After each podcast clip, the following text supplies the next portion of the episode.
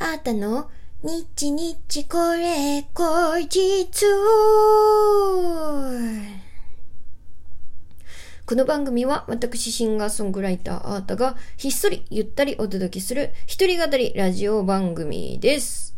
本日は2021年9月の20日、もう早くも札幌滞在最後の夜となりました。明日の朝にね、飛行機に乗って東京に帰るんですけれども、なんだかんだっという間だったな。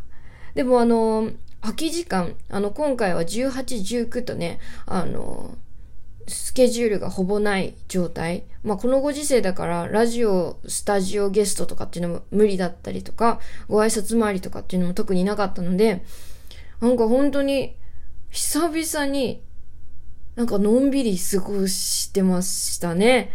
あの、すごくリフレッシュになった札幌滞在でもございました。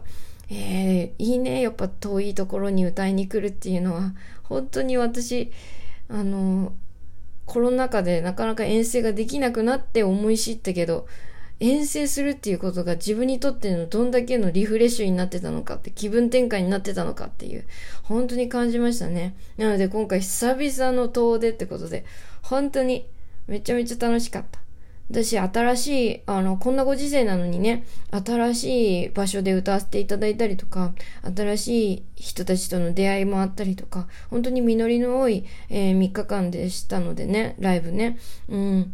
なので、本当に、えー、皆さん、会いに来てくれた皆さん、もちろん、えー、東京からね、頑張れって応援してくださってた皆さんも本当にありがとうございます。えー、というわけで今日はですね、あの、ちょっと、ここ数日、えー、と、皆さんからいただいたギフトの方を全然ご紹介していなかったので、えっ、ー、と、まずそちらからご紹介させていただきたいと思います。ラジオネーム前田チャンネルさん、元気の玉2つと、美味しい棒3つ、そしてコーヒーかこびと、ありがとうございます。庄司小林さん、元気の玉と美味しい棒、ありがとうございます。西脇さん、美味しい棒と指ハート、元気の玉、そしてキーホルダー、ありがとうございます。誠さん、美味しい棒とコーヒーかこびとを、なんと5個ずつですね。ありがとうございます。小川さん、元気の玉と美味しい棒ありがとうございます。ピピさん、元気の玉ありがとうございます。ローズマリーさん、元気の玉ありがとうございます。ひろきさん、ベルありがとうございます。えー、そして小田木さん、サンプラーかけるピアノ聴きに行きたいよということで、えー、指ハートかける2、えー、ありがとうございます。そうなんですよね。9月15日、あ、間違えた。16日ですね。9月16日の夜にね、えー、カフェユニングルで、えー、開催した、えー、イベントでね、あの鍵盤の田中圭介さんと、えー、アートのサンプラートっていう編成でね、初めてパフォーマンスをして、うん、すっごく楽しかった。まあ、詳しいことは前回のね、配信の時にたっぷりお話ししているので、気になる方はね、振り返って聞いていただきたいんですけれども、あの、なんと、10月の1日、高円寺のウーハで、私、スリーマンライブが決まっているんですけれども、あの、ケイスケさんがね、その前後で東京にいらっしゃるということで、で、ピンポイントで10月1日空いてるんだけど、って連絡くれてね、あの一緒にライブすることにしました。イエーイということで、東京勢の皆さんも、えー、ピアノかけるサンプラーのパフォーマンス見ていただけますので、よかったら、ぜひ10月1日、エコエンジウーハースリーマンお越しくださいませ。ご予約お待ちしております。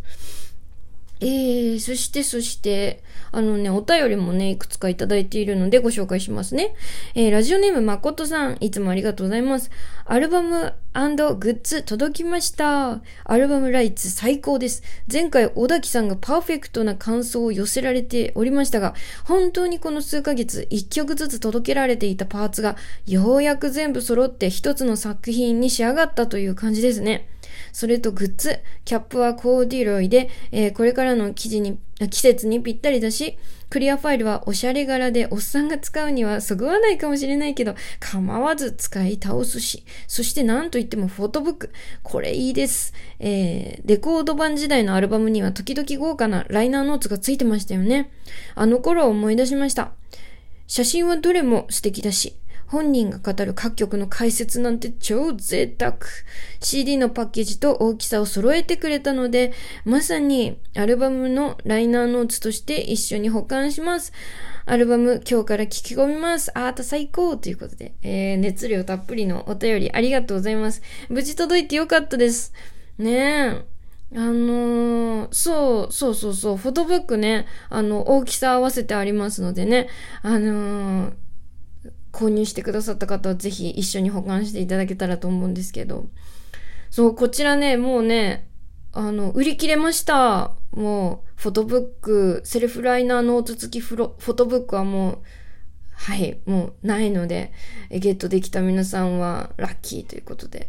もし、本当にも、あの、聞き、これ欲しいっていう方いらっしゃったら、まあ、その方々が、まあ、何冊以上かな？ちょっと作るってなるとまたね、あの、お金がかかってしまうので、あれなんですけど、まあ、あの、私もまだ欲しかった、みたいな。えー、そんな方がいらっしゃったらご連絡いただけると、ちょっと再販の、えー、検討もさせていただきますので、もしよかったらぜひ。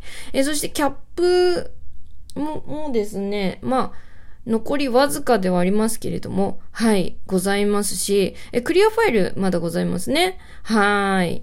ら、あの、一番ね、余裕があるのは、えー、タオルですね。真夏のせいって書いてある。あの、結構、可愛いんですよ。大きいね。大きいタオルだしね。横長のね。うん。お風呂とかでも使えそうだし、スポーツやってる人とかにはぴったりじゃないですかね。多分ね。うん。なので、ぜひぜひ、アートのグッズ、あのー、オフィシャルサイトからね、チェックしていただけたらと思いますし、もちろんアルバムの方もね、ぜひ皆さんたくさん聴いていただけたらと思います。CD もね、あのー、結構今回数量限定なので、あのー、もし版で欲しいんだっていう方いらっしゃったら、お早めに、はい、ご注文いただけると嬉しいです。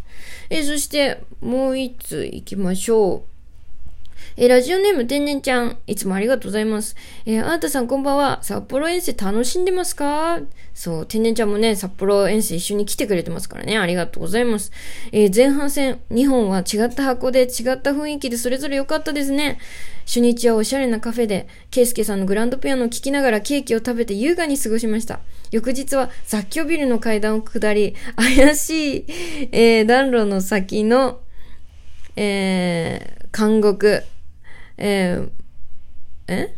あ、そうそうそう、ブロックむき出し、工事現場のランプでまさに色や、そんな雰囲気な、えー、人たちの集いでした。まあ確かにね、すごい独特の雰囲気あって、なんか、新高円寺のライブハウスを思い出す感じでしたね。うーん、よかったよ。なんか懐かしい感じがしてね、あの、ちょっとカビ臭いっていうの？なんて言うんだろう。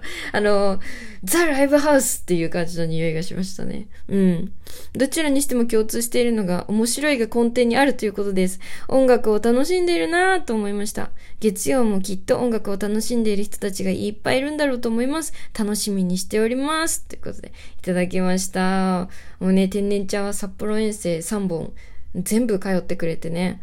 でもそれぞれね、あの、今回はあの、編成もね、全部違ってね、セットリストもバラバラっていうことで、3本全部通っていただいても、あの、漏れなく、もうめちゃめちゃ楽しいっていう、うん。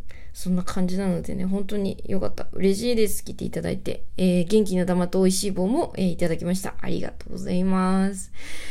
えー、さてさて、えー、今日はですね、月曜日ということで、あの、お便りのコーナーなんですけれども、えー、今募集していたテーマがですね、秋の楽しみ方ということで、秋はね、やっぱりね、読書の秋、芸術の秋、えー、そして、何食欲の秋。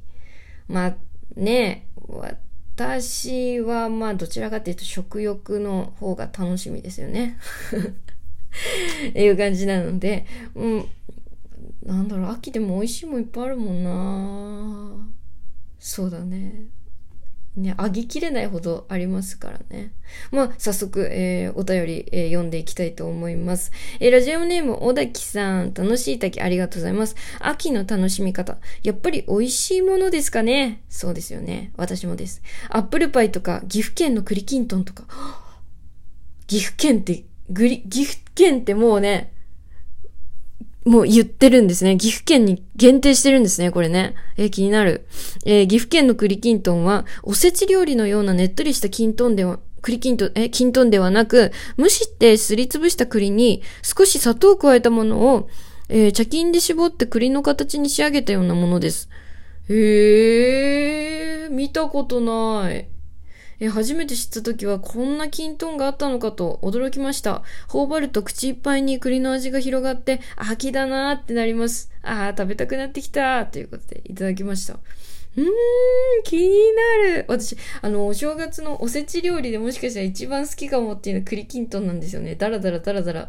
美味しい美味しいって言って、甘いの食べてしょっぱいの食べてみたいな感じなんですよ。なんだっけ、それとは違うんだね。栗の形をしてるんだね。へえ、気になりますね。これは食べてみたい。そしてアップルパイね。アップルパイも私好きなんですよ。なんかパイ生地が好きだし、アップルの、あの、リンゴ、あの、煮てあるじゃん。もうあれも好きなのよね。食べたいですね、アップルパイ。ああ、いいですね。ちょっと、札幌で探そうかな、美味しいの。ね、札幌美味しいものいっぱいあるからね。うん、探していきたいと思います。残りわずかの時間ですけれども。えー、そしてもう一ついきますよ。西脇さん。えー、あなたの秋の楽しみ方。自分の秋は食欲の秋。えー、ダントツ1位、ナス。えー、好きな食材、ダントツ1位がナスなのです。秋ナスは嫁に食わすなっていう、えー、ことわざがあるぐらい、秋の美味しい大きな長ナスを買い、油で炒めて、えー、生姜醤油で食べたり、マリネにしたり、味噌炒めにしたり、口いっぱいにナスを頬張って幸せな気分に浸ります。ということで。えーね、私もナス大好き。なんかもう年々ナス好きになりますね。子供の頃はそんなに好きじゃなかったかなと思うんですけど、ナスと油の相性って最高ですよね。いっぱい食べていきましょうね。ということで、えー、今日もあっという間ですが終わりにしたいと思います。えー、聞いてくれてありがとうございました。あーたでした。バイバイ。